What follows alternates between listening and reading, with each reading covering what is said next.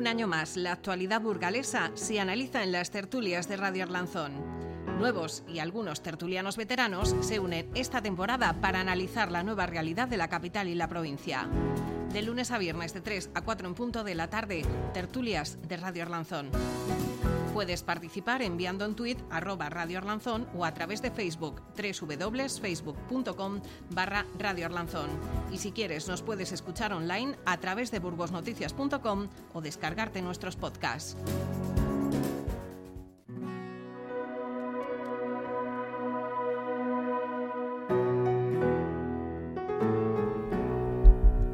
Muy buenas tardes, bienvenidos una semanita más, lunes 13 de marzo, bienvenidos como digo a las tertulias de Radio Arlanzón. Tengo aquí a Víctor Ubierna, ¿qué tal? Buenas tardes. Hola, buenas tardes. Octavio Granado, ¿qué tal? Buenas tardes. Buenas tardes. Eh, no quiero pasar la oportunidad porque la semana pasada, claro, se anunciaba después de esta tertulia esa financiación o no financiación al em, corredor atlántico de Burgos. Sabéis que en toda esta semana pues, ha habido muchísimo movimiento en redes, en medios de comunicación, en, la calle en general, y que de hecho se ha creado pues, eh, como un movimiento reaccionario, ¿no? una plataforma. Se anuncia que probablemente vaya a haber movilizaciones y no me quiero yo quedar con las ganas de saber qué opinan aquí, en este caso Víctor y Octavio, que los tengo aquí. Luego espero, eh, creo que viene Antón. Así que a ver si llega para poder hablar de, este tema. Eh, incluso del PSOE han sido muy críticos diciendo que no está bien, que no reciba ni un solo euro. Eh, no sé si en esto mantienes esa línea o dices, bueno, ahí han invertido en otros temas. Bueno, esto al final, eh, Burgos no está en el Atlántico, ¿no? Quiere decir que, es que la, posición de Burgos es tan privilegiada. somos la, única provincia de España eh, que, tiene dos cuencas hidrográficas de primera magnitud, como es el Ebro y el Duero, que, cualquier tema que parezca indicar eh, una, que a Burgos no se le da el lugar político que merece por la geografía, pues puede ser preocupante, ¿no? Pero esto viene de, del centro logístico que va a abrir Renfe en Valladolid. Yo, yo he intentado entrar en la página web de Renfe para ver cuántos centros logísticos tiene y todavía no lo he encontrado. Seguro que hay alguna página web de, Renfe. ¿no? Y cuando vas a Google, pues los centros logísticos pues son Madrid, Barcelona, Bilbao, Sevilla, Valencia. ¿no? Entonces, por lo que yo sé de, lo que estudiaba en, la facultad, un centro logístico es una especie de distribuidor de mercancías. ¿no? Cuando una compañía como Amazon o cualquier otra que monta un centro logístico es un sitio desde el que distribuye mercancías a, a los puntos de un área de, de influencia. ¿no? Eh, el que Renfe... Eh, o sea, España es un país, desgraciadamente, que tiene una particularidad negativa y es que tiene muy poco transporte ferroviario. Entonces, los centros logísticos de Renfe, pues bueno, yo de hecho sí he encontrado en Google una referencia a que Renfe tenía un centro logístico que era Miranda de Ebro, que, en Miranda de Ebro lo que hay es una estación de mercancías, sin más, ¿no?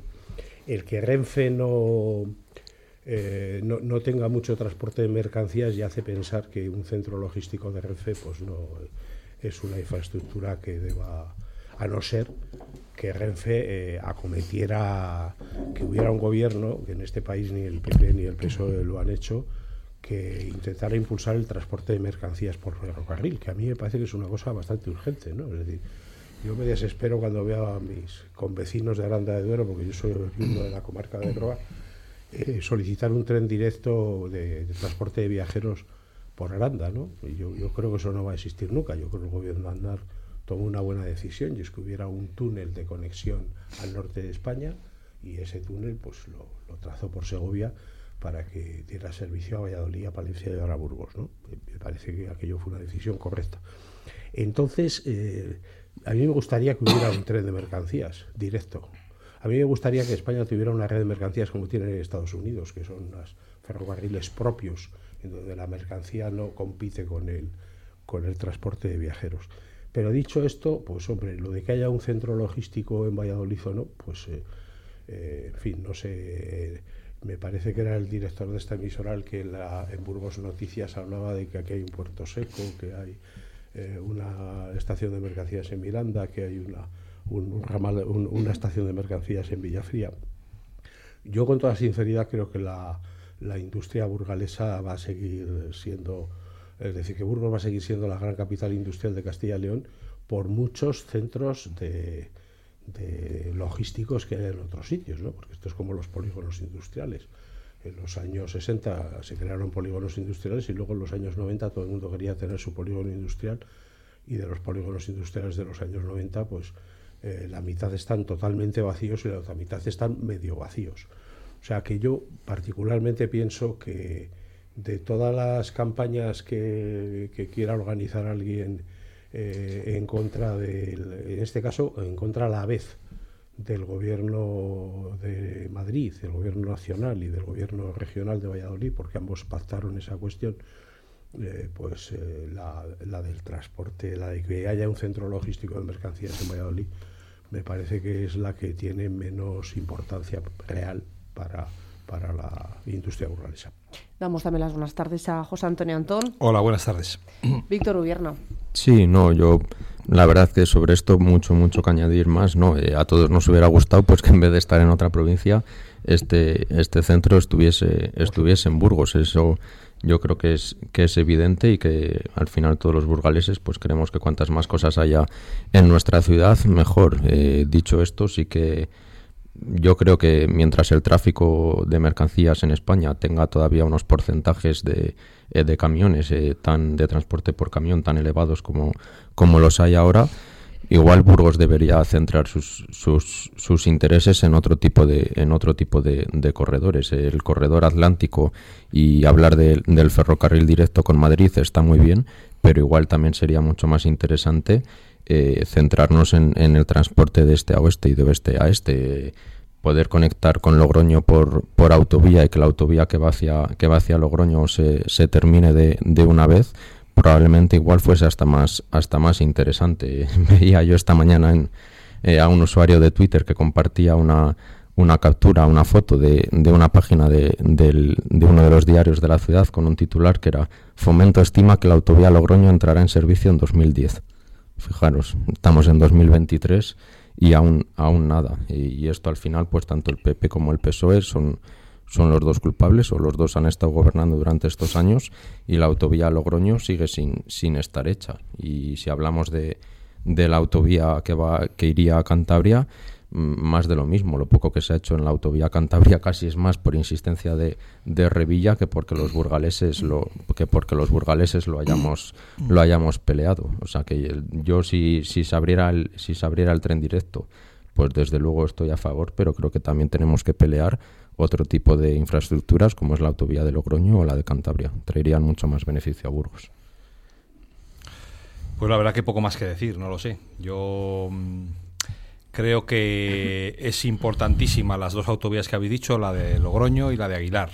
La de Aguilar va a desviar el tráfico mm, entre Santander y Madrid por Burgos entre otras cosas porque eh, si no nos ponen peajes a, a, las autovías, que eso está por ver, eh, pues espero que no, eh, pues eh, los que vayan de Burgos a Santander pues irán gratis y si tienen que ir por Madrid y por Valladolid pues tendrán que pasar el túnel famoso de Navacerrada que tiene un, un coste económico que, lógicamente la gente no, va a querer y además es, un, itinerario más largo. Por tanto, sería una forma extraordinaria de desviarlo.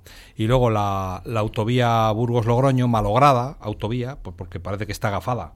Mm, concretamente el, tramo y Burgos y Beas de Juarros tenía que estar en servicio hace meses ya.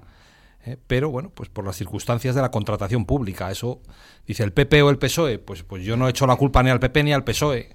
Hay veces que eh, la contratación pública sale mal y hay que cumplir la ley. Eso no, no eh, no te obliga a nadie, sino te obliga a la propia legislación que tiene que ser garantista, que cumplir la normativa, que hay que hacer la rescisión del contrato, que, en fin, eh, con las empresas que se presentan de una manera, yo creo que frívola, con, con bajando precios o sin una, un proyecto realista, pues, eh, pues a veces la administración cae un poco en la trampa y se la adjudican a estas empresas sin igual, bueno, pues confiando en, en, lo que el papel dice, que a veces lo aguanta todo, y surgen estos problemas que luego eh, pues dejan las obras empantanadas y, el trámite administrativo pues te, te, va comiendo el tiempo, al tiempo que caducan otros procedimientos como es la, declaración de impacto ambiental y otras cuestiones que son preceptivas y que hay que renovar conforme eh, se van eh, acercando los plazos del comienzo de las obras. Por tanto, en algunos casos el GAFE. Y en otros, pues oye, exigir a la administración que esté en cada momento lo que tiene que hacer. Yo creo que el tren directo también sería una excelente posibilidad eh, la Junta ya reactivó eh, el, tráfico de mercancías entre Aranda y Burgos, aunque yo creo que nunca ha llegado, bueno, ha llegado a tener eh, pues el tráfico mm, pues de una ciudad como Aranda, tampoco nada más, ¿no? Pero lo ideal es que fuera un tránsito de mercancías de sur a norte, porque necesariamente mm, nadie nos podrá quitar que el camino más corto entre dos puntos es la línea recta y eso Burgos está donde está, eso no nos lo puede quitar nadie. Pero bueno, sí que la verdad que las noticias que oímos últimamente pues, eh, pues nos dejan bastante mal para el futuro. Eh, y yo creo que sí que es el momento de, de tocar arrebato y eso de que hablan de fuente ovejuna, ¿no? Eh, independientemente de las creencias políticas y de los que, afinidades a partidos o a instituciones, pues tratar de reivindicar lo que es el interés para nuestra ciudad, que, que, que es ese, es el protagonista tanto en la logística como en el transporte, en el cruce de caminos que siempre fue, y eso lo que nos garantice pues un futuro industrial, más industrial o más tecnológico, que ya lo tenemos industrial, ¿no? El presente, pero un futuro más, más tecnológico que el que tenemos, con puestos de trabajo, con eh, opciones de futuro para, para, las empresas y para las iniciativas y, nada más, eh, poco más que decir al respecto. Sí, yo solo por completar, porque tampoco veo que haya demasiada discrepancia en esta cuestión. ¿no? Yo, yo, este fin de semana me vino a ver, vino a Burgos y entre otras cosas estuve con un amigo mío francés, ¿no? Y entonces aprovechamos un, para tomar un café y que me contara cómo está la reforma de pensiones en Francia, que está muy complicada, ¿no? Y a mí es un tema que me interesa profesionalmente casi, ¿no? Por el tiempo que he estado en la, en la seguridad social, ¿no? Y aprovechamos para hablar porque porque teníamos el, el diario que el diario más se en esta ciudad, el diario de Burgos, encima de la mesa que qué pasaba con las infraestructuras y analizamos un poco eh, bueno, pues cómo estaba Burgos de infraestructuras y tal. Él, vive en una ciudad pequeña de la periferia de París y me decía, bueno, pues en Francia, una vez que sales de las grandes ciudades, tampoco, y de las grandes redes de comunicaciones, tampoco hay tanta diferencia, ¿no? Antes había más, ¿no? Este amigo mío se ha jubilado, ¿no? Quería verme, entre otras cosas, porque se queja de que la Seguridad Social Española le paga menos de lo que debe pagarle por los años que ha trabajado en España. Y entonces eh, le comenté el tema de la autovía Logroño, que a mí me parece la más urgente. ¿no? estoy de acuerdo con, con, José Antonio, la más urgente de la, de la de Aguilar de Campo y la de Logroño son las dos que, faltan. ¿no? Y, entonces no entendía, este hombre no entendía porque dice, pero bueno, yo voy a Logroño por autovía. Y bueno, ¿tú por dónde vas? Tú haces lo que hacemos todos. ¿no? A los que somos, eh, quiero decir, yo no conduzco, pero mi mujer desde luego va hasta Pancorvo y en Pancorvo se mete y sale en, Casa la Reina. Bueno, los valientes vamos por la pedraja, hay que decirlo. Sobre todo cuando pues, nieva, eh, porque somos de Bilbao casi. Bueno, son los suicidas, ¿no? pero, pero bueno. Con camiones y todo, eso es lo que Entonces me decía, bueno, pues si hay un tramo que no es autovía, pero ¿cuántos serán? Digo, pues yo calculo que serán unos 30 kilómetros. ¿Y, ¿Y vais a hacer otra autovía? Digo, no está previsto hacerla. Y entonces dice, pues estas discusiones solo suceden en España. O sea, que, yo, me da la impresión de que nuestra red de carreteras está muy trufada de, discusiones un poco... Decir, en términos de estricta eficiencia económica, lo razonable sería hacer una autovía de Pancorvo a Casa la Reina. Eso marginaría a todo el este burgalés, a toda la Riojilla burgalesa, sobre todo a Belorado. Dejaría fuera el camino de Santiago. Mm. Eh, son argumentos para tener en cuenta, pero desde el punto de vista económico es ese, ¿no? Y luego, eh, a mí me gustaría que existiera un tren de mercancías de Madrid a Endaya y que pasara por Burgos. Porque ese sería el, gran... Está bien que la Junta haya incentivado el transporte de mercancías de Aranda a Burgos. mejor que nada, cualquier cosa. Pero, pero realmente lo que tenemos que pelear es porque esta ciudad esta ciudad es un eje natural de comunicaciones entre el este y el oeste porque estamos entre el Ebro y el Duero. O sea, porque el que se ponga como se ponga mm. pasa por Burgos. Puede pasar por Aranda, puede pasar por Miranda, pero si quiere cruzar la península de oeste a este, pasa por Burgos. ¿eh? A la altura de Oltomín, ahí está la línea de, que divide las vertientes. Uno va al Duero, por tanto al, Atlántico, y otro va al Ebro, por tanto al Mediterráneo, a las aguas. eso es, eso es eh, exactamente así. Entonces yo creo que eso lo tenemos, pero para mí me gustaría que fuera el eje del transporte de mercancías, porque si no, ahí sí que hay un riesgo. ¿eh? Ahí sí que hay un riesgo de que el eje del transporte de mercancías hacia Francia acabe siendo Zaragoza. Ese sí es un riesgo. Que yo creo que ya lo es un poco. ¿eh? eh Zaragoza, Pamplona y tal. Entonces yo me gustaría que hubiera eso. En cuanto a lo de que si tiene que haber un centro logístico en Burgos o en Valladolid y tal, es que francamente me parece una discusión eh, con todos los respetos secundaria. O sea, aquí estamos hablando del parque tecnológico, ojalá acabe cuanto antes, ¿no? aunque solo sea para que veamos si los que lo hemos defendido con tanto ímpetu tenemos razón. Yo, el, presidente del, Colegio de Economistas de Burgos eh, es hermano de mi concuñado, o sea, que tenemos algún grado infinitesimal de parentesco, ¿no? Y él me dice que eso es una cuestión política y que no tiene ninguna importancia para la economía. Y yo respeto mucho su criterio, porque aunque no piense como yo, tiene un criterio económico muy bien formado. Pero yo lo defiendo y entonces yo quiero que lo pongan en marcha, aunque solo sea para ver quién tiene razón.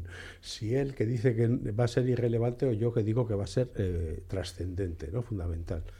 Pero yo, yo, de verdad lo del centro logístico es que mm, de verdad que no que no yo me imagino que cuando la Junta de Castilla y León informó que donde tenía que haber un centro logístico en la región, pues, pues le pareció que fuera Valladolid. Pues, ¿qué, eh, ¿cómo, vas a decir que no? no? O sea, eso, no sé, mi opinión. Sobre, porque habéis hablado también de la línea ferroviaria, en alguna ocasión se ha dicho aquí en, en los programas de Radio Arlanzón que quizá lo que no interesa es a Madrid y que por eso Burgos se ve perjudicada porque se usa la línea del directo como cercanías, Madrid lo usa como cercanías y claro, activar el directo Burgos Aranda Madrid mm, pues dejaría un poco complicado todo ese sistema que ahora tiene montado Madrid con esas líneas que ya están montadas.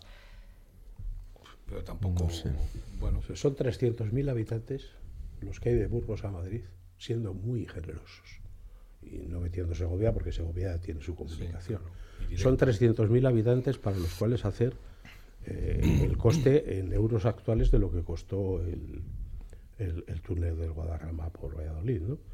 Es decir, en términos estrictamente financieros, no lo amortizan ni los bisnietos de los bisnietos que tengamos. El problema es que no se mantuvo en su momento. Si se hubiera mantenido, pues, pues no hubiéramos llegado a este extremo.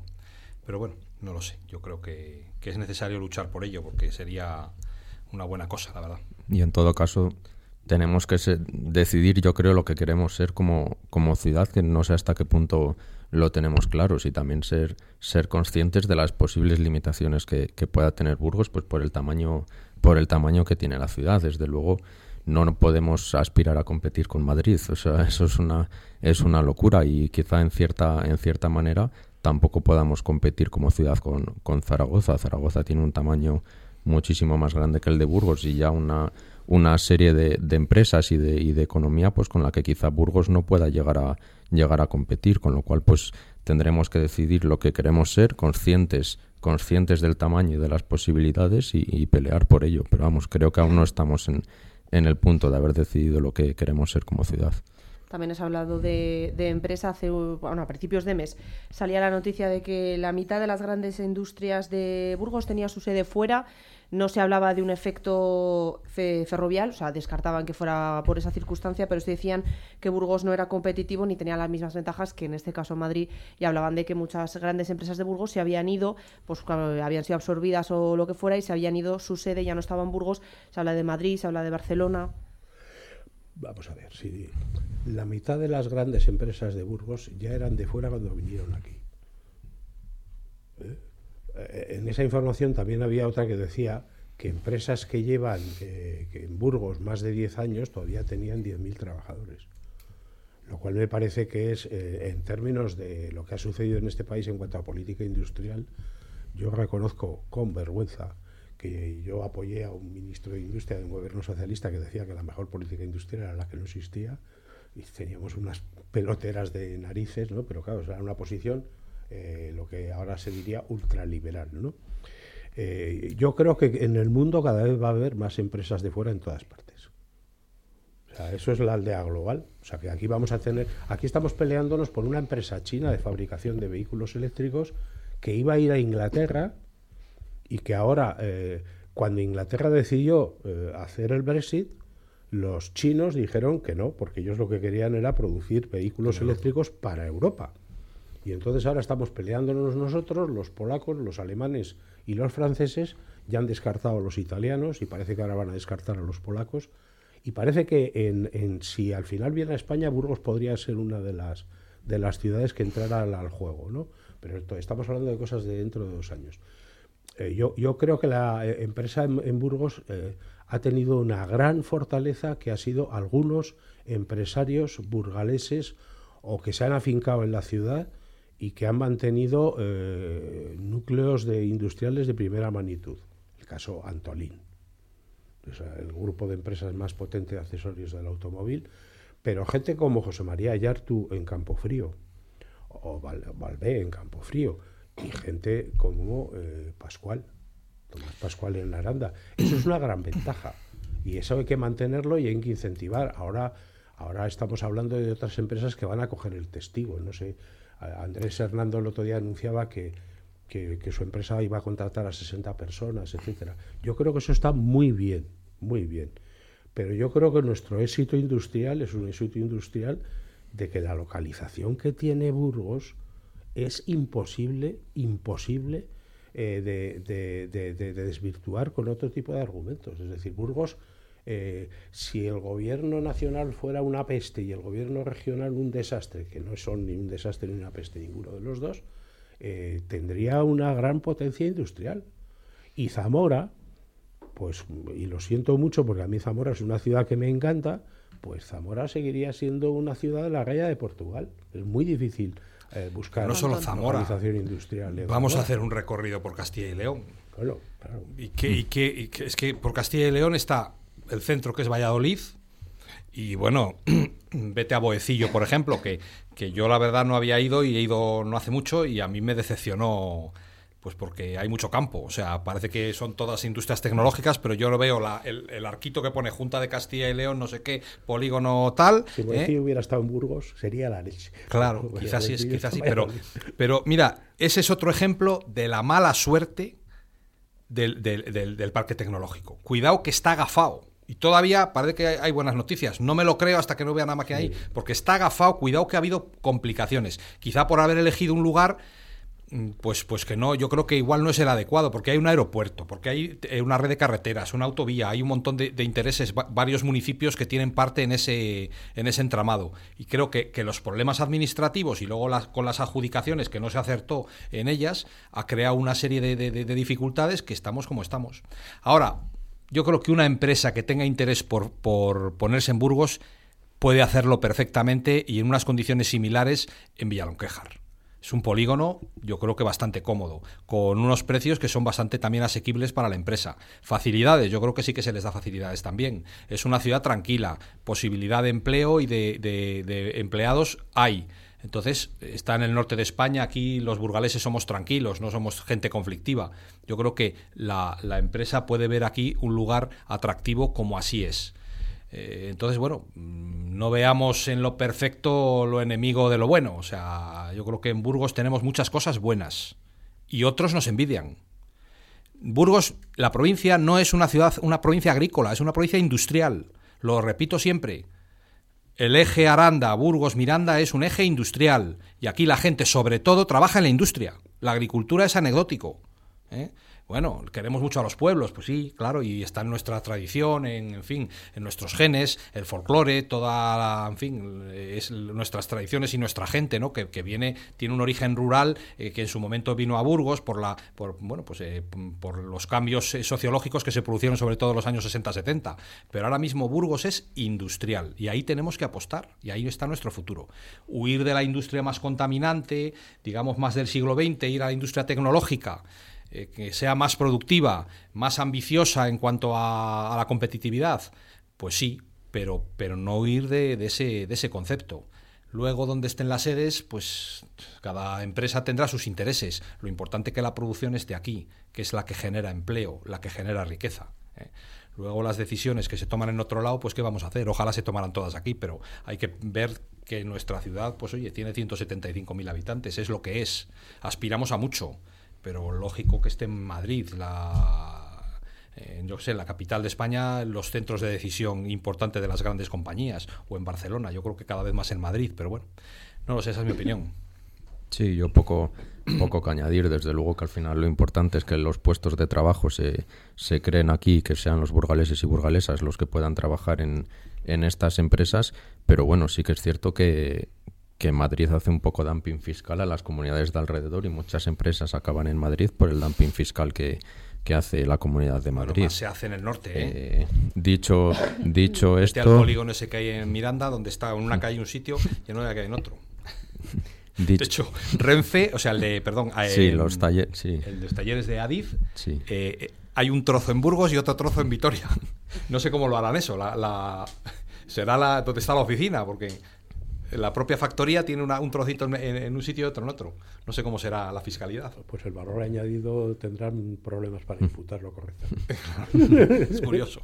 Y nada, simplemente poco que añadir. Eh, las, las industrias están cambiando, están surgiendo nuevas industrias. Eh, Burgos pues no puede perder no puede perder el tren de estas nuevas industrias, pues como pueden ser las de las baterías, de los coches eléctricos y todo este tipo de, de industrias. Pero bueno, si bien Burgos no es una, una provincia del todo agrícola que tiene ese enfoque más industrial los agricultores de la Bureba, que tienen unos de los rendimientos de trigo más altos de toda España, quizá no estén de acuerdo. Pero bueno, que no solo, no solo tenemos. Perdón, que no me malinterpreten. no solo tenemos eso y, y, y, incluso la industria, en muchos casos, en la industria agroalimentaria, Burgos también tiene un, un papel muy fuerte en esta industria. Habéis mencionado algunas empresas y, hay otras, con lo cual pues potenciar lo que tenemos, comer va a haber que comer siempre, con lo cual que estas de alimentos no se vayan, intentar traer las, las industrias de nuevo tipo. Mira, yo, si me permites una cosa, voy a contar una historia, tres minutos, pero eh, a, a, mí me nombraron secretario de Economía de la Comisión Ejecutiva Federal del PSOE porque yo era una persona especialmente idónea para conseguir que José Luis Rodríguez Zapatero, amigo mío, y Pedro Solmes, amigo mío, Qué suerte tienes. se llevaran bien. Entonces, pues me nombraron para eso y a los dos meses dimitió Pedro Solmes. y entonces yo me acuerdo que fue a, fui a hablar con mi querido jefe, querido amigo mío, y le pregunté qué podía hacer en la Secretaría Federal de Economía y me dijo que había un problema financiero muy serio con la crisis ya del año 2008 a mí me eligieron el año 2008, también vaya momento. Y, y yo me dediqué a fusionar cajas de ahorros. ¿no? Entonces, en, en, una ocasión, Juan Vicente Herrera, buen amigo mío, me pidió que fuera a Valladolid a hablar con Tomás Villanueva, una excelente persona, ya desaparecida. O sea que yo no voy a hablar mal de, ninguno de los eh, dirigentes regionales del PP en aquel momento. Y me dijeron que querían fusionar todas las cajas de ahorro de Castilla y León. Y yo les dije, bueno, esto es la leche y tal. Digo, bueno, nos echas una mano. Y yo me comprometí. Entonces el secretario regional del partido era Jaime González, que era amigo de, José Luis. Y entonces hablé con Jaime y dijo que si la, la, superioridad estaba de acuerdo, la superioridad estaba de acuerdo, porque ya me lo habían dicho. Y nos pusimos a, a, hacer de profetas, Tomás Villanueva. Yo le dije a Tomás que, que no viniera mucho a Burgos porque, porque en Burgos no tenía buen cartel. tenía algún problema. De, había empresarios que hablaban, eh, se quejaban de que era demasiado pro Soletano. Y entonces yo me reuní con la ejecutiva de la AFAE en Aranda de Duero y tal, y le solté una filípica sobre la fusión y tal, y les dije que además si no fusionábamos las dos cajas con las otras de la región, cada caja de ahorros de la región se iba a fusionar con otra y al final iba a tener la sede social fuera de Castilla y León pues desde luego no me hicieron. Tomás Villanueva la quería tener en Valladolid. Sí, pero, pero, ah, no, pero Tomás Villanueva estaría incluso de acuerdo es que estuviera en otro sitio, no en Burgos. Mm, no, en Burgos, pero a lo mejor en Palencia o en Segovia podía ser. Y, bueno, el caso es que no me hicieron ni puñetero caso. Eh, los empresarios a mí me suelen hacer poco caso por lo general, por eso ganan dinero, me imagino. Y eh, el caso es que al final, eh, al cabo de dos años, el que entonces era presidente de la FAE, me invitó a una comida y me dijo, dice, no te hicimos caso, hicimos mal. Eh, Caja del Círculo tiene la sede en Zaragoza, Ibercaja, Caixa, Caja del Municipal, tiene la sede en Barcelona y el resto de las cajas de la región tienen sedes variopintas. también nos hubieran asignado a otra, ¿eh? eh yo, hombre, en Galicia fusionaron las dos cajas de Galicia y hicieron una caja gallega. Yo creo que podíamos ¿Cuál? ¿Sigue viva? Sí, claro. ¿Cuál es Caisanova o cuál es esa? Caixa Galicia, ¿no? Vamos a irnos a, publicidad si os parece y volvemos ahora. Pero podíamos haberlo hecho, ¿eh? Y no lo hicimos. Oye, pero ¿dónde se enchufa? ¿Qué enchufa ni qué enchufa? Con ePower puedes viajar a donde quieras sin preocuparte. Pero... Libre de enchufes. Nuevo Nissan Qashqai con ePower. Disfruta de la conducción eléctrica, ahora libre de enchufes. Más información sobre Nissan y Power en nissan.es. Acércate a tu espacio Nissan. Ibermotor de Santiago, en Burgos. El otro día también éramos testigos de la visita que hacía aquí Patrimonio Nacional porque iba anunciaba los 5 millones que van a invertir en Burgos, saben por el Camino de Santiago, van a invertir en el Parral, eh, poniendo además, dicen que van a poner una puerta eh, pues, por si acaso inclemencias meteorológicas. También hablan del Monasterio de las Huelgas, del Hospital del Rey, de la Plaza eh, del Sobrado cerca de la Universidad de Burgos. Eh, lástima que tampoco esté aquí Verónica porque seguro que, oye, pues eh, les beneficia también este pellizquito. Pero bueno, 5,3 millones de euros, Antón, que Patrimonio Nacional invierte aquí en, en Burgos. Iba a decir que las puertas del Parral tendrán que ser giratorias, ¿no? Porque sobre todo el día de la fiesta del Parral habrá que poner puertas, es como poner puertas al campo casi, ¿eh? No sé, a ver, ya hace tiempo que se habla de esto. Porque ese parque, sobre todo después de esta fiesta, pues eh, queda muy tocado, la verdad, en ese sentido. Eh, hay muchas cosas que, bueno, pues esa concentración de personas pues se ve, se ve afectado de una manera importante. Y Patrimonio Nacional está muy preocupado por este asunto.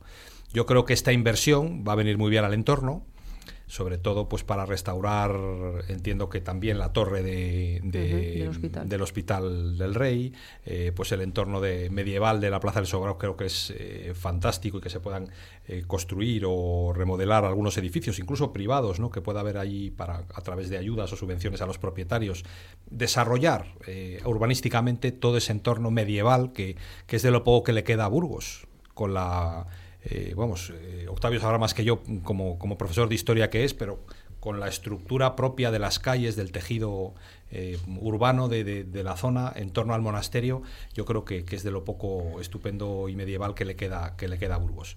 Ahora bien, con respecto a la fiesta, que es lo que hablamos, pues tendrá, supongo que, limitaciones que tendremos que, que acatar y que asumir. y eso entiendo que igual en algún caso resulta doloroso, ya veremos a ver.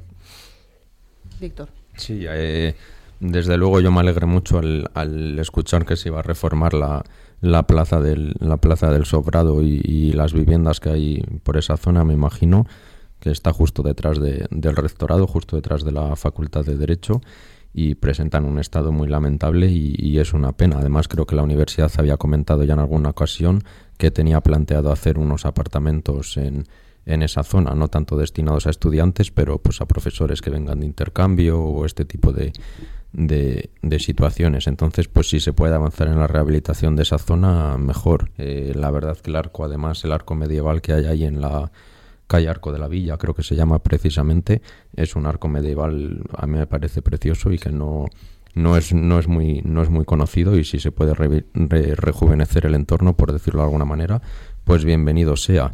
Las noticias sobre las obras en el Parral, pues ya sí que me generaron un poco mayor preocupación. Eh, no sé si se, ha, si se ha hablado con las peñas, con la federación o, o cómo va, cómo va a ser el, futuro, la futura gira del, del, Parral, del Parral, pero desde luego, por lo menos el año que sean las obras, está claro que ya se comentaba que no van a poder ser allí y el año siguiente yo si, si nada más escuché como que se iba a convertir el Parral en un jardín histórico similar a lo de Aranjuez, unas ideas similares, no sé hasta qué hasta qué punto será en el futuro eso compatible con que vayan las peñas a poner a poner sus puestos. Eso yo creo que se debería aclarar, se debería se debería buscar una manera de compatibilizar todo. Las peñas al final hacen una labor importantísima en las fiestas en las fiestas de Burgos y en el tejido asociativo eh, durante todo el año hacen muchísimas, muchísimas actividades y el parral es su fuente de financiación. Muchas, muchas de las peñas sin, sin el día del parral no, no tendrían medios económicos como para poder sobrevivir cobrando unas cuotas relativamente bajas a, los peñistas que forman parte de ellas, con lo cual habrá que mantenerlo. Si además eh, la procesión es en el entorno de las huelgas antes de, de, tomar los pinchos, pues no tendría ningún sentido que sea la procesión en las huelgas y después el parral haya que pues monten las peñas, monten las peñas, yo que sé, en, en, las veguillas, en las veguillas sus puestos o, o, a saber. Entonces, pues bueno, el gobierno municipal que, que venga en mayo, desde luego tendrá que tendrá que buscar tiene dos problemas, pero tendrá que buscar ubicación para ubicación para las barracas, que desde luego los vecinos de la zona de Parralillos no quieren las barracas allí y yo como universitario tampoco quiero las barracas en Parralillos y además tendrá que buscar ubicación también para la fiesta del Parral, con lo cual dos temas, dos marrones muy grandes. Ponía, perdóname, porque ponía cara Anton cuando hablaba Víctor de, de las peñas. Claro, pero eso está claro. Lo que pasa es que bueno, pues habrá que hacerlo compatible, es que no va a quedar otra. A mí el jardín de Aranjuez mm, es otra cosa y es de otra época y es de otros siglos y tiene otras características. Esto pues habrá que hacerlo compatible de la manera que sea adecuada. Ahora, mm, pues como digo, tendrá limitaciones. Y metiendo ahí todo el pie en el barro, ya... Eh, ¿Creéis que el Parral o que Fuentes Blancas son sitios adecuados para tener eh, el estarivel de las peñas con las pues los asadores y todas estas cosas que usan? Bueno, vamos a ver. Lo primero que tienen que saber los que nos oigan es que Patrimonio Nacional solo invierte en inmuebles de patrimonio nacional. Entonces dicen, a ver, ¿por qué van a rehabilitar las huelgas?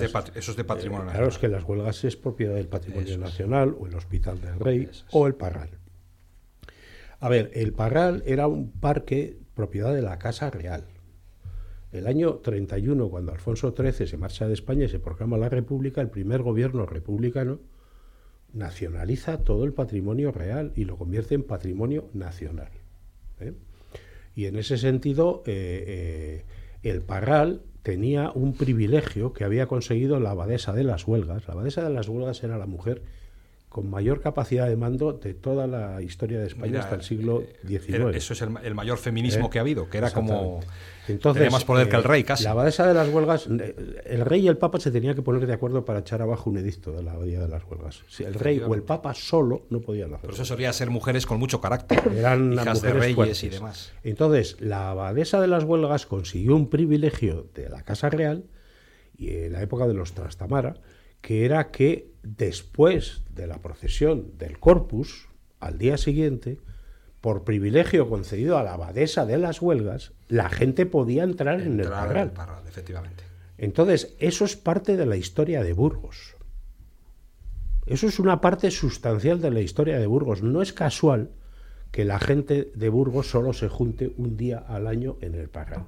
Eso viene de entonces. Con lo cual, igual hasta jurídicamente es un derecho.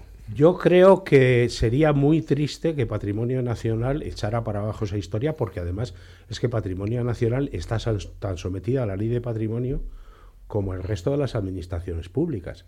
Entonces habrá que defender que es parte de la historia de Burgos. El Parral nunca fue un jardín como el de Aranjuez, porque el jardín de Aranjuez es un jardín del siglo XVIII en el que llega un señor de Francia y diseña un jardín al estilo francés.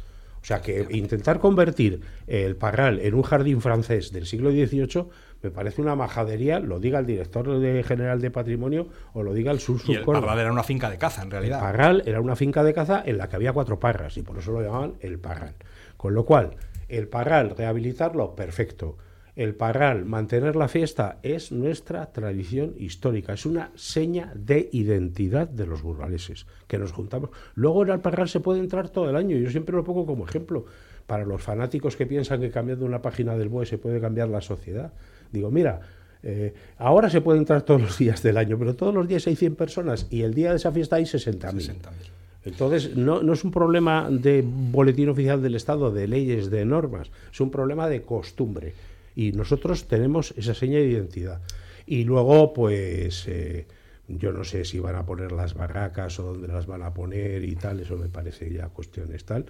Pero lo que tendrá que hacer el, siguiente alcalde, eh, sea el actual o sea cualquier otro u otra, eh, pues no, digo aquello de u otro porque eso ya no, me saldría, no me saldría de la lengua, pero es documentar bien la historia de documentar bien la historia del Parral para eh, decir que, que la rehabilitación del Parral debe respetar la, la historia.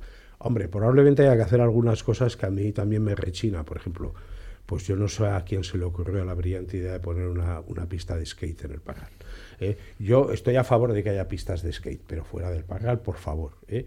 Y incluso ese albergue que en el centro del Parral, que Su era una casa de peregrinos. que era una casa de tal, pues bueno. Aunque se hacen actividades de educación ambiental muy interesantes allí. ¿eh? pero que se hagan, pero no hace falta que haya una edificación, tal vez, ¿no?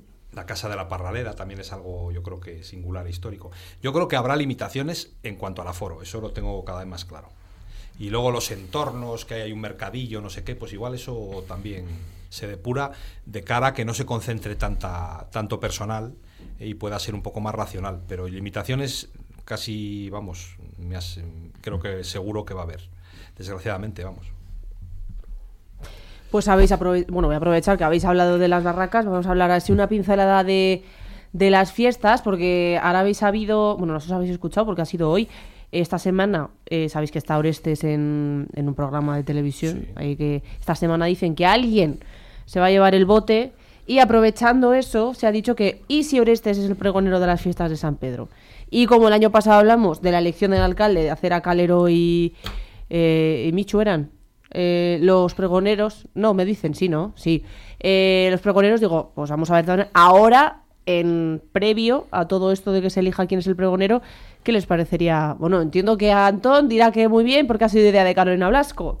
Ah, bien, bueno, no lo no sabía. lo sabías, pero- pues tendría que haber preguntado antes de decírtelo. Pero eso es una potestad del alcalde, ¿eh? Elegir Sí, sí, sí. pregonero lo tiene que elegir el alcalde. Entonces, Carolina Blasco está bien que proponga, pero, pero lo que tiene que elegir el alcalde, como en su momento era Javier Lacalle, ahora le toca a Daniel de la Rosa. A mí me parecería bien en cualquier caso. Cualquiera de los que habéis dicho, pues bueno, pues son personajes relevantes. A mí Orestes me parece, vamos, eh, una proyección además de Burgos. Es que todos los días le ves ahí una... A veces, ¿quién son famosos? Pues personas a veces populares por múltiples razones. Pero uno porque es sabio, porque conoce las palabras, porque maneja bien el diccionario, porque es una persona culta, pues es un ejemplo extraordinario para los jóvenes. Hombre, además, eh, hay que también a- incidir en que Orestes ha llevado a veces a los programas camisetas de asociaciones de Burgos para dar también eh, voz a, pues, a diferentes asociaciones. No sé si autismo, creo que llevó alguna. Sí, yo, yo he de decir que la verdad que no le he visto, no le he visto nunca en televisión, porque ya soy de una generación pues que no, no consume televisión, vaya no consume televisión como las, las ocho y media, como sí, las claro, generaciones an- anteriores. Pero bueno, pues, eh, A ver si en- se lo va a llevar hoy en redes, en, en redes sociales. en redes sociales y, y tal también ha sido también ha sido comentado se difunden vídeos imágenes imágenes con lo cual pues si puede ser algo representativo de la ciudad pues a mí yo no lo vería mal. Además si ha, si ha colaborado o ayudado a las asociaciones al tejido asociativo de la ciudad pues desde luego es una cosa a valorar positivamente. Sí que es cierto pues que estas estas fiestas tendrán, aunque el nombrar pregonero pues sea una cosa del sea una cosa del alcalde, estas fiestas coincidirán justo con el con el cambio de, de corporación municipal, entonces pues cuanto más acuerdo haya entre entre los diferentes partidos políticos para organizar para organizar las fiestas, pues pues mejor. Las elecciones creo que son a a finales de mayo, con lo cual la nueva la nueva la nueva corporación municipal pues tomará posesión, no sé si es el sábado después del 20 Parral o después de las elecciones. el sábado después del Parral creo que es justo, entonces antes de las fiestas pues que haya acuerdo y, y que la ciudad pueda disfrutar No pueda sé, disfrutar de las es una de las que- fiestas, que, bien. tenemos en el momento que se tomó la decisión de que las elecciones municipales fueran el último domingo de Yo mayo. creo que son, die- son 20 porque suele ser el sábado. El Depende sábado. de si hay recursos, no hay recursos. A veces se adelantan o se, o se pierde. A mí me parece bien, eh, Orestes es una persona muy simpática y, y las ONGs que han hablado con él dicen que es una persona encantadora. Yo no le conozco personalmente, pero me parece bien. Eh, tengo que decir que yo una vez fui pregonero de las fiestas de Burgos, por nombrado por Juan Carlos Aparicio. ¿eh? Fíjate. Lo hice fatal, ¿eh? Fíjate. O sea, que no, no soy ejemplo, no- nunca lo menciono en mi biografía porque no, no es una Pues cosa... debieras, ¿eh? Porque es un honor. No, no, es un honor, pero me refiero que no, no considero que lo hiciera... ¿Llenaste la plaza? ¿Eh? Sí, sí, la plaza se llenó, pero yo creo que no, no por mí, sino se llena siempre, ¿no? Eh, pienso que la gente lo que quiere es la juerga y no la Pero fiesta, es ¿no? difícil. Llegar a ese público es difícil. ¿Qué Es dices? muy difícil, es muy difícil. Eh, yo he sido pregonero de varios pueblos de la provincia y en todos lo he hecho bien y la gente además te lo dice, oye, has estado muy bien y tal. En Burgos eh, eh, no, no- no fui capaz de, de- de conseguir el, el- el discurso adecuado. Pero quiero decir que antes se buscaban mm, pregoneros como más políticos. Y yo he apreciado que en los últimos años, como un enorme acierto, el que se busquen pregoneros que no tengan ni siquiera de refilón relación con la política. Yo creo que eso es, es una... eh, y debemos mantener esa línea porque cuanto más lejos esté la fiesta de la política, pues mejor para todos. Bueno, pero en tu caso no era por políticas, era por ser una, una persona relevante que ha estado ocupando cargos de responsabilidad y que has llevado a Burgos Pues no me como bandera. Es- Aparicio... Qué calmaditos estáis hoy, ¿eh? No, pero yo no lo veo. Yo creo que ¿Cuándo Aparicio no te, primavera? no te pondría como político, sino como una persona, pues oye, que has ocupado cargos, efectivamente, pero es que hay cargos que se ocupan desde un partido político, no puedes ocuparle de otra manera. Hoy le voy a pedir a Chus que ponga la sintonía del Office in the Air. Sí, hombre, está claro. Pero bueno, Yo fui pregonero de la feria, del Ajo de Castrojeriz este año. Y la verdad que me sorprendió, me encantó esa fiesta. Me encantó. La hacen allí el, como tejen los. Es en junio. Sí. Y tradicionalmente era una zona donde se cultivaban los ajos y hacen campeonato de tejer el- eh, las ristras de ajo. Y, Cosa que final- parece fácil y no lo No es. lo es, claro. No, haces ahí un tejido, sí, sí. Y hacen verdaderas obras de arte. La fiesta está muy bien. Yo he ido a comprar ajos. cosas Vamos. como son, no- en los carros también Y luego tienen. te dan para degustar Ya. también el pollo al ajillo y, el- y las sopas. Hoy también eh, se ha puesto, por lo menos el PSOE, ha puesto ya el inicio en el calendario. Ha tachado una X y ha dicho pre-campaña. Ya empezamos. y digo yo, bueno, pues ya que estoy y veo que estáis muy calmaditos, yo no sé si voy a romper la discordia, porque aquí estaba ya tirándose el próximo alcalde, la próxima alcaldesa. Empezamos el Claro, pero el PSOE ya ha dicho hoy, ¿eh? Empezamos. Yo no pido el Yo voto, soy, eh, yo dice, me- nos estamos jugando el presente y el futuro. Claro. Eh, a mí me han buscado aquí, yo no estoy un alcalde obligado. Hay que estar al 200%, no vale estar en un sitio y luego el otro. Alcalde olvidado, que fue uno que era senador y luego venía también alcalde. Eh, bueno, bueno, el alcalde, el de ahora, ¿eh? Daniel la Rosa, tenía el papo subido, ¿eh? Eh, Yo no sé si luego se le bajará. al señorito, dale un carguito. Sí, muy mucho Dani Dani, pero Don Daniel, Bueno. madre mía, con el bastón que salió al, Vamos a al ver, yo- balcón. Yo, yo con toda sinceridad creo que lo que decimos en las campañas electorales, y yo tengo 64 años y he hecho muchísimas campañas electorales, no es lo mejor de lo que decimos habitualmente. Yo, yo no recuerdo ninguna aportación literaria ni, ni, ni intelectual eh, interesante en una campaña electoral, no por mi parte, por parte de nadie. ¿eh? O sea, yo ahí. Entonces, en ese sentido, eh, yo creo que las campañas electorales, cuanto más moderadas sean, mejor. Y, y- y si podemos hacer ironías que sean tan suaves que la gente se dé cuenta de lo que quieres decir, pero que no ofendan, muchísimo mejor. A mí, por ejemplo, pues no me gustó que el alcalde hiciera una alusión a Aparicio, porque Aparicio no se presenta a estas elecciones. Y entonces, pues, si no se presenta eh, en, en el refranero, que hay refranes para todo, y al burro muerto a la cebada al rabo. O sea, quiero decir, no, no, no tienes por qué meterte con gente que ya no está. Es como meterte con Valentín Niño, que para descanse, o con Peña. de- bueno, es, es que tú ahora tienes adversarios de carne y hueso, ¿no? Entonces yo creo que en la medida de lo posible, lo mejor que podemos hacer todos es eh, exponer propuestas, exponer ideas, poner en valor la gestión, poner en valor las circunstancias de la gestión, lo que se quiera, y meterse lo menos posible con los demás.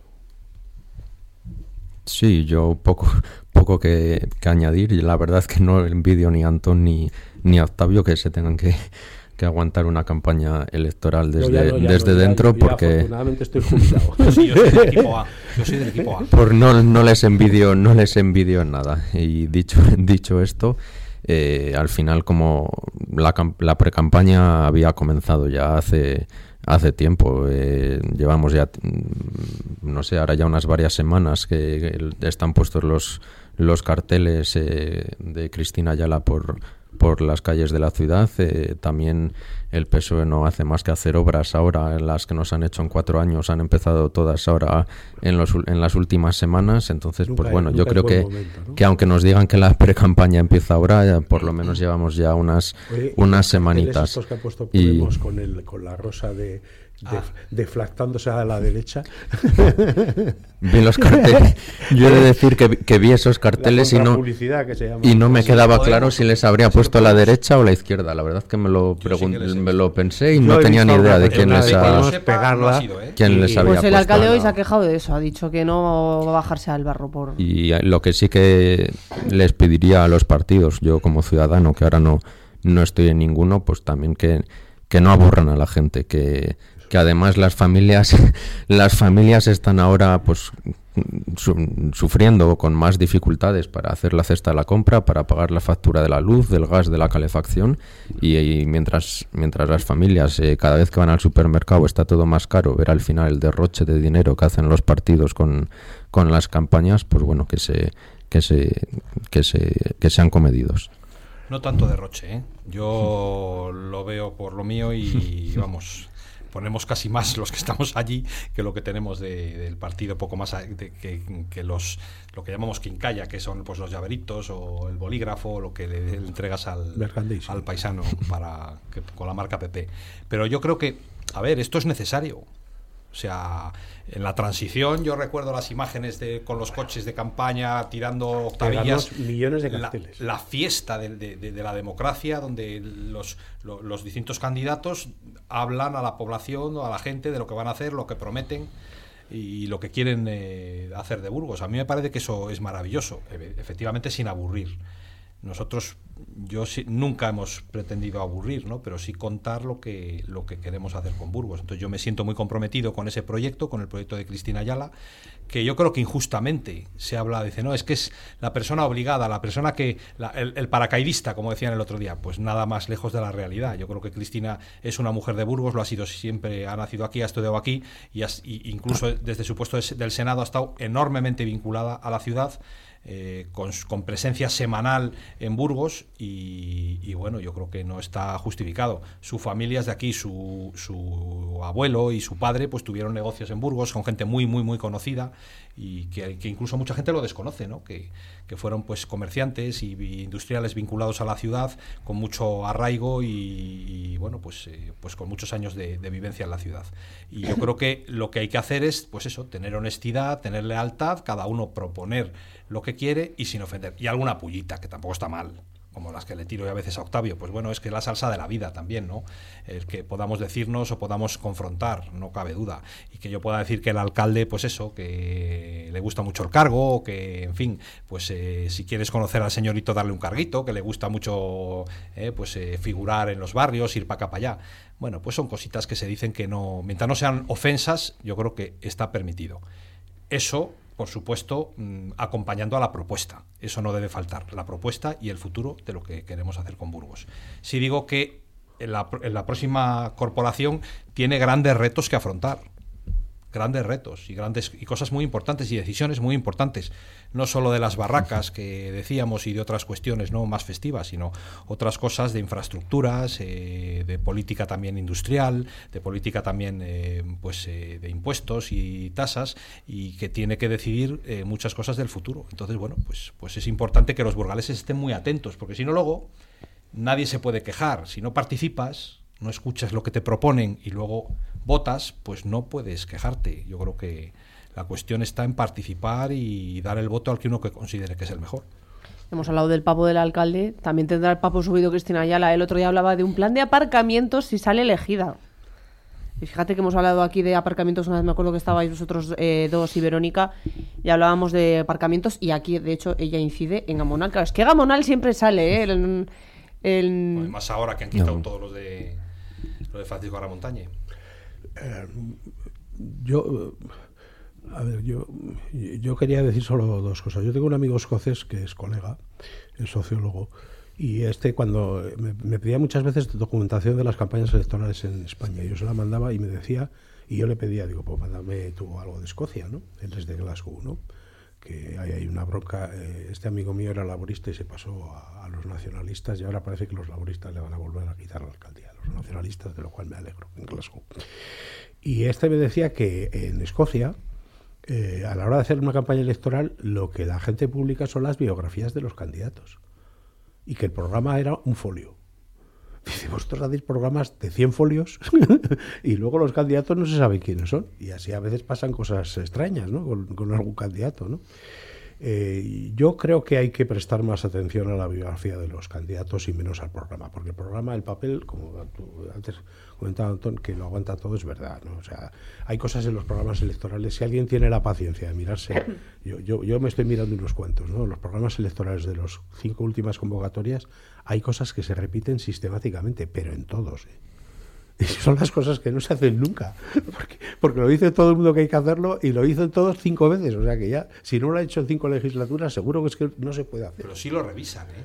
Sí, sí. Veces que sale el cumplimiento de ese programa de tanto por Sí, sí, lo, sí lo entiendo, pero a mí me parece más importante lo de la biografía, por ejemplo. Pues bueno, pues eh, tú decías antes, pues, el padre y el abuelo de Cristina Ayala eran comerciantes, es verdad, conocidos, es verdad, más que ella, diría yo, pero eso es una vez. Bueno, un ella fue concejala aquí un apunte y ha sido procuradora y Sí, luego sí. Eh, senadora. Quiero decir que a mí ¿Qué me interesaría saber, porque a mí me han hecho a veces eh, encuestas sobre qué es lo que yo hice en el Senado. Y entonces yo podía decir, yo, pues mira, la primera legislatura, pues yo fui presidente de la Comisión de Investigación sobre Drogas y me cabe el honor de decir que fui uno de los redactores del primer Plan Nacional sobre Drogas en España. Y entonces, pues eso va así, como cuando estás en el ministerio, ahí es más fácil, porque ya sabes muy bien, no tienes mucho más atado. Yo creo que hay gente que pasa por los sitios sin pena ni gloria. Así de claro. ¿eh? Y, no me parece mal, porque además están en todos los partidos. ¿eh? Así de claro. ¿eh? Están en todos los pero de Podemos a, a, a Vox. ¿eh? O sea, ¿eh? sin pena ni gloria. Entonces, me interesa un poco saber pues qué, qué tal lo hizo de senadora, qué tal lo hizo de procuradora, qué tal, como Dani, pues qué tal lo hizo de concejal y qué tal. Eh, Daniel también tiene un padre que es comerciante de hecho de hecho yo le compro a veces cosas. Pero pero lo que quiero decir con eso es que me parece que eso da una idea ¿eh? porque alguien que ha sido senador pues hombre pu- puede haber no hecho nada. Y cuando digo no hecho nada quiero decir pasar inadvertido. O puede haber sido una persona relevante y haber puesto su nombre a una iniciativa no bueno eso es muy Hombre, Cristina, siendo concejala, todo el corredor del río Vena, desde la Plaza de España hasta Villimar, se arregló en su momento. Y lo que era, pues, pues yo no sé, una zona degradada, no sé cómo decir, iba a decir una escombrera, pero una zona degradada lo transformó en un parque con ayudas europeas en su momento.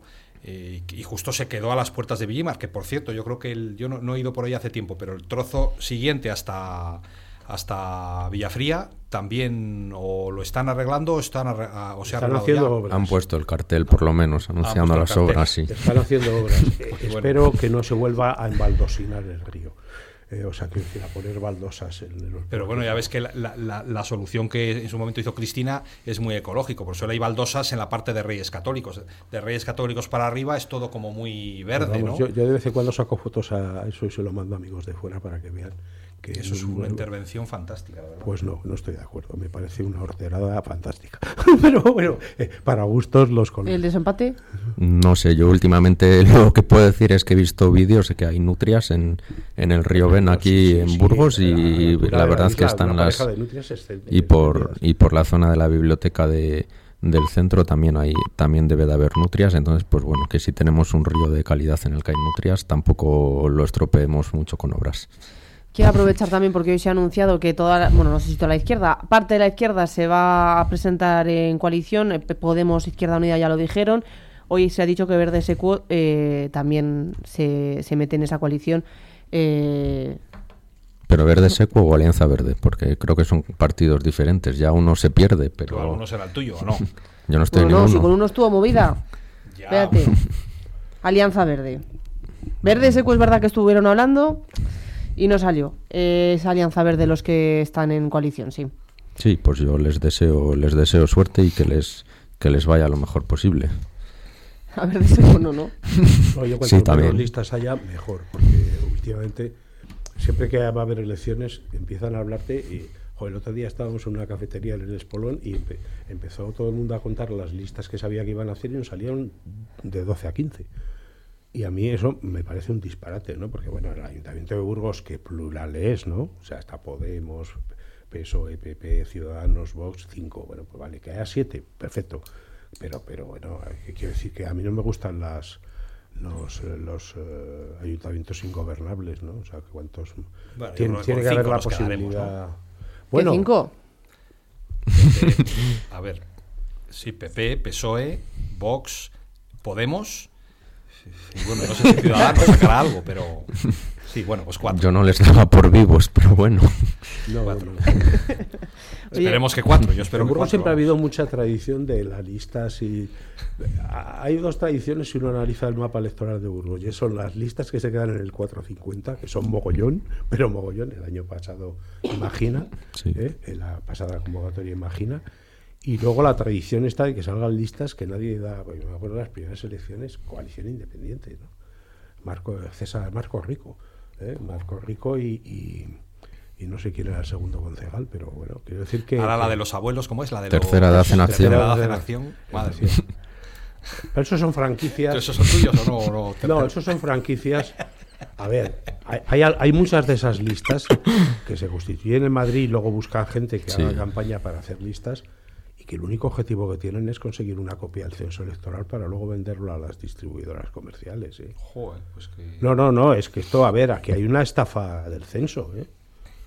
Y es que te puedes encontrar con que hay gente que tú no le has dado permiso y que sabe tu nombre, dónde vives, no sé qué, cuántos años tiene tu casa. Y, oiga, esta documentación no eso está en el censo electoral. ¿Y cómo tiene usted acceso al censo electoral? Por cierto, que no han salido de los colegios todavía y dicen que parece que va a haber variaciones, ¿no? Porque cambiaba el número de, de votantes de cada, de cada mesa electoral y parece que se reducía, es lo que he oído, ¿eh? no sé si será verdad, que se reducía el número de mesas electorales en Burgos. Esperemos a ver que se publiquen los... Sí. Había cambiado la normativa, es lo que me han dicho. Hay tres o cuatro sitios que suelen ser muy conflictivos. ¿eh? Y yo me acuerdo de que, por ejemplo, las jesuitinas en San Juan de Ortega, mm, hasta que la Junta Electoral de la zona ya se comprometió que hubiera un número de, de mesa razonable, en su momento también el Fernando de Rojas, porque es que, bueno, llega y en, en, eh, no, no, no sé cómo se llama, el Miguel de Libes es el de Sí. Riovena, pues es que había, había gente votando en 14 mesas y había un, un follón impresionante. Al final todos los partidos eh, tenían que poner en común sus apoderados para ayudar a la gente. Sí, luego- Colaboración, que es lo que quiere la gente. Sí, Dime, ahí no, iba, yo iba a añadir que no sé si, creo recordar que en las últimas elecciones, las de febrero de, del año pasado, para cuando lo de las, las Cortes de Castilla y León, también hubo, hubo alguna queja al respecto con los vecinos de Villatoro, puede ser que se les hacía bajar bajar a Burgos a votar, entonces pues bueno, que si esa mesa, si se puede mantener mesa en los barrios periféricos eh, sería estupendo.